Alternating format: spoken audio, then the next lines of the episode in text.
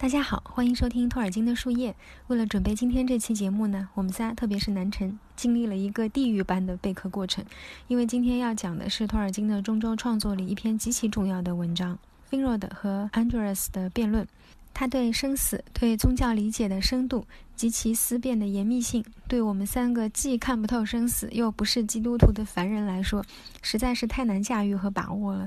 就好像一个力气很小的人要去抡一个超重的链球。一个姿势不对，可能自己就先飞出去了，实在是捉襟见肘。所以呢，我在这里也要为我们的节目做一个超级求生欲声明。首先，对这篇文章，我们以分享为主，只有很少量的带有主观色彩的评论，大家知识经验都有限，观点不免偏颇，请多多包涵，也请指正。其次呢，因文章带有强烈的宗教色彩，所以就如我在生与死的主题第一期就声明的，大家要把托老的这些思辨放到他的宗教思想框架里去看，才能更客观的理解。当然，我们并非传道。说完这两点呢，就请大家心平气和的开始听节目吧。我们在《伤毁的阿尔达》这一期的最后有提到阿尔达的希望，而这希望是以何种形式在物质世界展开的呢？亦或是说，希望又是通过什么方法打破莫戈斯之界的封锁，悄然无声地进入中州大地的呢？要解答这个问题，我们必须要回到我们生死观第一期所介绍到的内容，也就是精灵和人类不同的命运。精灵的命运在前几期已经做了比较详细的介绍。各位听众朋友们应该都有所了解了，因此我们今天的讨论会以精灵的传统和视角作为参照坐标和起点，来探究人类，也就是托尔金的世界观架构下对我们自身传统的认知。上一期的节目我们有介绍过，托尔金擅长通过不同的文化背景来展现同一个母题。针对生死这个话题，他同样展现了精灵与人类不同的传统认知。而这些认知的碰撞被记录在一篇题为《Arthebas Finrod and andres》即 Finrod 与 andres 的辩论的文稿里。这部文稿同样来自中州历史第十卷《Morgoth Reign》。原文的内容过于庞大，涉猎面也很广，很难在播客中进行完整的呈现。讲述的内容主要还是为了服务这期的话题，从文章中摘录出相关的内容作为依据服务论点，尽可能形成一条相对完整的逻辑链。如果有听众希望了解全貌，我们非常建议直接去读下书里这部分内容。这是一部类似于语录体的文稿，主要记录了第一纪元两位人物的对话，一位是精灵，一位是人类。在探讨这部分内容之前呢，我们首先给对精灵宝钻历史不太熟悉的听众简单介绍一下对话的双方。那位精灵名叫 Finrod Felagund，他是诺多精灵族里一位仁慈而智慧的君王。是魔戒里 Kate Blanchett 饰演的 Galadriel 夫人，也就是戒迷圈子里常常说到的盖奶奶的哥哥。他集精灵三大家族的优点于一身，是人类之友。我们在以前的播客中有提到过贝伦这个人物。贝伦的父亲 Barahir 曾经帮助过 Finrod，Finrod 为了报答他，将他的家族戒指赠予了贝伦的父亲，并承诺 Barahir 家族的人如果遇到困难，只要出示这枚戒指，他就会尽力帮助他们。后来呢？他为了曾经的许诺，帮助贝伦前去 melko 的老巢夺取作为迎娶 Lucian 的聘礼精灵宝钻，最后在半路上为救贝伦而被骚容的妖狼所杀。前面提到这枚戒指后来传承下来，戴在了阿尔贡的手上。魔戒电影第二部的加长版里，Saruman 在和 Grima 交谈中介绍过这枚戒指，戒指上两条蛇相互缠绕的形象是 Finrod 家族的族徽。与精灵交好的三支人类族群被称作伊甸人，分别是 Beal 家族、哈拉丁家族和 Mark 家族。Andres 是一位人类中的女性智者，精灵管她叫 Salient（Wise Heart，智慧之心）。她是 Beal 家族的女子，贝伦爷爷的妹妹。她善于思考，不仅对自己家族的历史了然于心，同时也从 Mark 家族的另一位女性智者 Adaniel 那里了解了 Mark 家族的传统。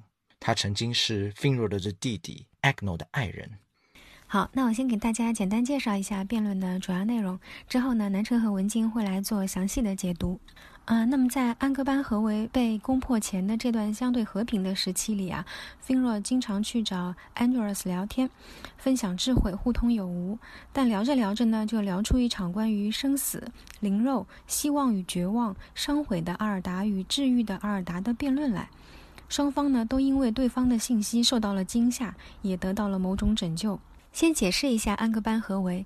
第一纪元呢，贝列瑞安德第三场大战荣耀之战后，诺多族呢是一口气杀到了安格班朱门前，在那里巩固了联盟，加强了监视，形成了著名的安格班合围，持续了近四百个太阳年，直到第四场大战——昼火之战，合围被攻破、被瓦解，于是就宣告结束了。从此呢，贝列瑞安德就进入了战乱不休的年代。那么这场辩论呢，就是发生在合围期间，是一个相对和平的时期。托劳把这场辩论的发生时间设定在第一纪元的四百零九年左右。当时贝奥家族的族长去世不久，于是话题自然就从菲若的感叹人类生命譬如朝露开始。当然，这场辩论没有结果，没有输赢，也不存在谁的观点压倒了谁的。在不同种族的不同认知基础上，真正的感同身受的理解是很艰难的。但伊如的首生子女和后来子女还是通过这场辩论互通了信息，了解了自己视角中的死角以及认知中的无知，并传递和分享了希望。菲若感叹人类短寿，但安吉尔斯却认为短寿并非人类本质，而是魔影刻意所为。如果不是莫戈斯做了手脚，人类也是永生的。就做了手脚这个说法呢？菲若的一开始认为。只要活在物质都被玷污了的伤毁的阿尔达，肉身与寿命自然是要受损的。不止人类如此，精灵也会因为生存于中州而受到耗损。但随着辩论深入，他突然意识到，安吉尔斯所言是指死亡是莫戈斯强加给人类的，是他专门对人类实施的打击。这让菲若德受到了极大的惊吓。因为世界是一如创造的，死亡也是一如创造并赠给人类的。如果真相是莫戈斯能把死亡强加给人类，那不就意味着他要取一如而代之吗？那不就意味着世界都是莫戈斯的吗？于是顺着这根藤，两人又聊到了关于永生、永死、灵与肉的归属，如何看待阿尔达的种种截然不同的看法上。随着灵肉和谐与否、自然与否的辩论深入，菲若德又突然意识到。一如创造了人类，是否是在他们身上赋予了拯救阿尔达、治愈阿尔达的使命呢？只是呢，安吉尔斯为死亡的阴影而绝望，他甚至怀疑起自己到底是谁的儿女，是伊如的还是莫戈斯的。但他也提到一种古老的希望，就是伊如会下凡救世，只是他不明白浩瀚无穷的伊如要如何做到下凡。但他的信息却给了菲若的无上的希望，振奋了对方的心情。因为这种福音，精灵一族并未被告知，只有人类知道。于是呢，一人一惊就这样从互相惊吓进入了互相给对方希望的阶段，进而聊起了儿女情长，也就是安吉尔斯对死亡心结的根源，他对菲若的弟弟的爱。辩论大致的内容就介绍到这里，接下来呢，就请南辰和文晶给我们做一个精读。精灵传统认为，人类的死亡是一如的礼物，是自然现象。人类与精灵是真正的亲族，与其他族群相比，关系更为紧密，但各自命运不同。古代人类传统认为，人类死亡是惩罚，原来是永生的。人类降世初期，一如在人们的心中以耳语引导，告诫人类要有耐心。好好跟随他的指引，但由于人类太过于急躁，没有听从一如的话，在 m e l k o 的利欲诱惑下，跟随了 m e l k o 从而被剥夺了永生。这部分的内容与圣经里亚当夏娃偷食禁果被逐出伊甸园的情节异曲同工。我们知道托尔金所创造的神话其实是我们地球上古时代，并不是一个真正意义上的异世界。中州也是古代对人类所居住大地的称谓。因此，为了便于理解，我们可以将此处提到的人类的传统看成是前基督时代人类对这个世界的认知。Finrod 在知道了这一人类传统下的认知后，判断人类所谓的原来的永生是对人类传统的误读。因为如果人类的永生和精灵类似，那也就不会有人类和精灵的区别了。一如让人类作为后来者来到阿尔达，也就没有意义了。而且他不认为 Melko 有能力改变人类的原始属性。那又是什么原因让人类的族群形成这样的观念呢？据人类通过死亡离开阿尔达是天然属性这一观念不变，他推测出阿达 mod 伤毁的阿尔达对人类的影响是 Melko 让人类对死亡产生了恐惧，让人类觉得死亡是惩罚。在没有受 Melko 蛊惑之前的人类可能并不惧怕死亡，他们是能够自愿接受死亡的。精灵的永生，严格意义上来说，是对阿尔达世界期限内的 longevity，即长生，即和阿尔达同寿。而人类把他们所向往的精灵的这种长生，当做了 immortality，也就是真正意义上的永生，或者说永恒。基于以上的论断呢，我个人有一个推断，但不一定准确，仅供大家讨论与思考。因为我本人并不是一个基督徒，对基督教或者说天主教的理解呢，肯定会有偏差的。我个人觉得，托尔金通过借助 Finrod 的思辨与推导，来表达天主教里所说的永生。人类确实一开始是永生的，但这个永生和精灵在阿尔达世界有限的长生是不一样的，是死后去到神的国，与主同在的平安喜乐与永恒。人类听信了 m e l k o 的话，因此一如赐福人类的永生，就反而离人类越来越远了。人类在受到 m e l k o 蛊惑，犯下原罪后，对一如缺乏信仰。搞不明白自己是谁的子民，甚至认为 Melko 才是世界的主宰。在这样的意识形态下，人类惧怕死亡，追求长生，也就着了 Melko 和 Sauron 的道。他们可以给到的寿命延长是不自然的，比如 Nazgul、Gollum 或者 Bilbo，他们的寿命尽管有所延长，但就如 Bilbo 所形容的那样，like butter crapped over too much bread，像是黄油涂在了太多的面包上，并不能因此获得安详。最终也会像 Nazgul 一样失去自我，成为行尸走肉。这场关于生死与命运的辩论中呢，Andres 谈到了无法理解 Ignor 的离开。Ignor 就是之前简介提到的 Finrod，他的弟弟是 Andres 曾经的爱人。Ignor 又叫 Ikna，Sharp Flame，炙热火焰的意思。Andres 认为自己和 Ignor 的关系就如同飞蛾和烛火，飞蛾被烛火吸引。但两者间的差异却是一条无法跨越的鸿沟。烛火明亮，在飞蛾眼中可以燃烧很久，而飞蛾的生命转瞬即逝，人类会快速老去，而精灵则看起来青春依旧。这样的属性使得 Andres 认为精灵是高高在上的，带有一种优越感，而这种优越感导致了 Igna 离他而去。Finrod 他指出了精灵对人类的怜悯或者同情，其实并非出自一种优越感，而是出自对亲族的爱。Igno 的离去是源于精灵的天性，它需要投身到战场，即便是烛火也会被风熄灭。人类因为肉身衰老迅速，他们向往在生命最为华丽绚烂的阶段享受世界，他们留恋世界的美好。死亡的未知使他们觉得会失去世界，因此呢，他们羡慕精灵的长生，无法体会到精灵传统认知下的在生前的阴影。精灵需要承受长久的悲伤记忆负担，无法卸下。并且需要等待阿尔达的终结，一个必然会到来的终结。对终结之后会发生什么也一无所知。灵魂无论在世界终结后单独存在还是消逝，对他们而言都无法忍受，因为他们是阿尔达的一部分，深深地热爱这个世界。Finrod 他认为人类是直接在伊如的旨意下自治，连维拉都无法干预。他们死后能够脱离世界的束缚，无需承担世界终结所带来的未知和痛苦。简单说来，就是人类和精灵双方在自己一族的传统认知体系内，对世界运作的认识都是片面的，于是无从感受到对方的痛苦与恐惧。根据托尔金第二百一十二号信件里所谈到的这部分内容呢，在书信集第二百八十五页到二百八十六页间，他的创作在神话架构上是以精灵视角为中心开展的，因此，即便和人类的基督信仰有不一样的地方，也合情理。精灵的认知来源于维拉，而维拉的认知来源于一如向他们展现的内容。人类的死亡是礼物这个论断，从维拉和精灵的角度出发，并没有错误，因为一如确确实实是这样告诉维拉的。只是维拉和精灵并不了解一如所说的礼物是以惩罚的形式所展现的，那部分的内容仅仅发生在人类和上帝之间，而惩罚的目的也是为了达到最终的福祉。因此，Finrod 和 Andros 所展现的精灵和人类的不同认知并无对错，只是上帝在给两个种族所揭示的内容不一样罢了。上帝全能而至善，无论是精灵还是人类都没有办法全面阐述他的意志，即便是维拉们也不可以。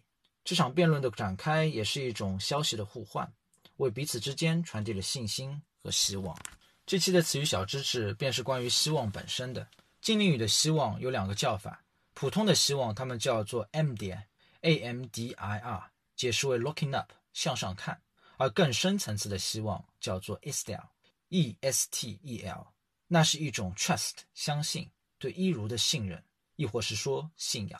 比如阿尔贡年幼时期就被叫做这个名字，El Lando 同时也被叫做 Gil Estel，希望之星。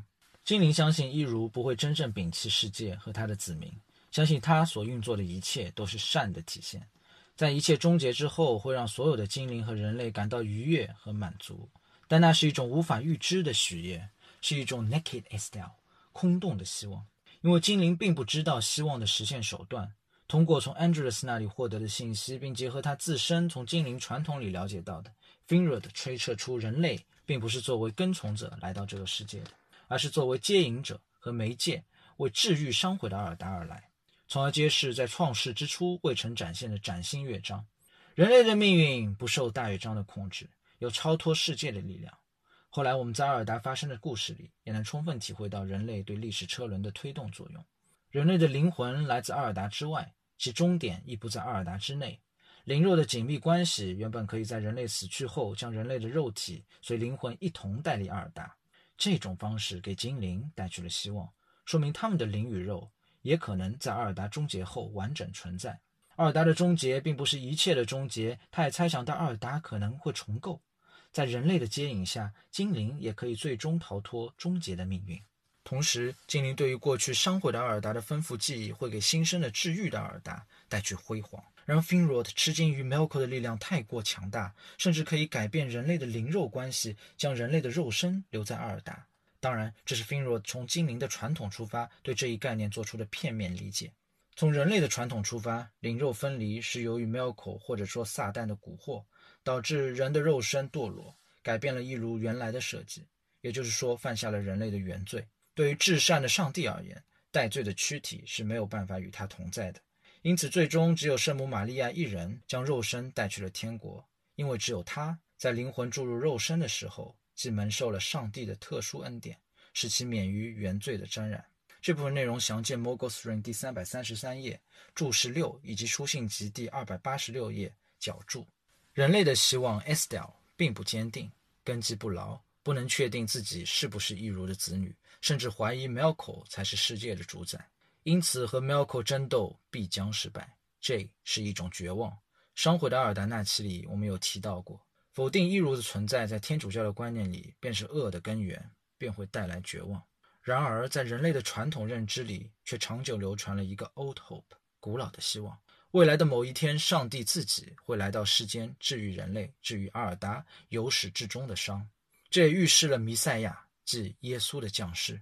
Finrod 猜到了救赎来自人类，一如会以人类肉身的形式进入世界。这个从人类口中探得的消息给 Finrod 带去了福音，因为精灵不曾获得这样的好消息，也不曾获得一如直接的指点。我们这边呢，在对阿尔达的希望做一个总结啊，它一共建立在两点上。第一点就是不受阿尔达命运束缚的人类呢，会作为接引者 （Deliverers）、继承者 As，以及完成使命者 （Fulfillers） 来到世间。具有超脱阿尔达世界的力量，从而得以治愈伤毁的阿尔达，并揭示在创世之初未曾展现的崭新乐章。人类在 free will 自由意志下的所作所为编织在一起，就是神迹的体现。第二点呢，就是一如会来到世间实现救赎，即耶稣基督的降临。最后，我们来谈一谈魔戒里半精灵阿尔文与他的夫君人皇 Aragon 的生离死别。阿文尽管选择了人类的命运，却毕竟不如菲若的那样睿智而富有洞察力。精灵传统认知下成长起来的他，尽管知道人类的死亡是一如的礼物，但当他真正成为一个凡人后，不免体会到了死亡带来的苦涩。魔戒附录中有一段他们之间的对话：“我不对你出言安慰，因为如斯痛苦，在这世界的范围内不存在安慰。你面对的是最后的选择。”要么反悔，前往灰港，带着我们共度岁月的回忆西去，这段回忆将在那里长存，但永远止于回忆；要么忍受人类的宿命。不，我亲爱的殿下，那个选择早成往事。他说：“如今没有航船还会载我西去，不管我情愿与否，都必须忍受人类的宿命、往事和静默。但奴门诺尔人的国王啊，我要对你说，事到如今。”我才理解你族人的传说和他们的堕落。我曾当他们是作恶的愚人，鄙视他们，但到头来我却怜悯他们。倘若死亡当真如阿尔达所说是万物之主赐给人类的礼物，那这份礼物却是难以接受。尽管 Aragon 劝他说：“我们过去摒弃了魔影和魔戒，不要败于最后的考验。我们必须离去，悲伤但不要绝望。看吧，我们不是永远禁锢在世界的范围之中，而在限制之外，绝不只是回忆。”但阿尔文并不相信他说的这一点，因此在 Aragon 死后，他无法承受，离开了 Minas Tirith，独自徘徊于罗瑞安的故土，在绝望中死去。努门诺尔传统下的 Aragon 显然对死亡没有这么恐惧，他不仅有从精灵那里传承下来的观念，坚信伊如的存在，同时又继承了人类的认知。尽管是前基督教时期的君王，但已和基督教的圣人类似。他不仅知道人类生来就是世间的过客，同时也坚信死亡这个礼物是远远超越在世间记忆的。托尔金作为一个虔诚而谦卑的信徒，不敢妄言上帝的安排，但他对 Aragon 和 Beowulf 那样品质极佳的上古英雄怀有很深的感情，希望他们死后可以去到神之国，能够平安喜乐。就让我们以 Finrod 和 Andros 最后所说的话作为这期的结尾：“You are not for Arda。” Whither you go, may you find light. Await us there, my brother and me. 你并不是为阿尔达所生，无论你最后去到哪里，希望你能找到光，在那儿等待我和我的兄弟。感谢南辰和文晶的分享。那神的国度呢？托尔金不敢妄加揣测，因此在他的书里，他把他人生的向往经常是寄托在 Earthly Paradise 人间天堂里。下一期节目呢，我们就来探索一下这些托尔金想象中的美妙而无法停留的人间天堂。感谢你们的收听和陪伴，我们下期再见，拜拜。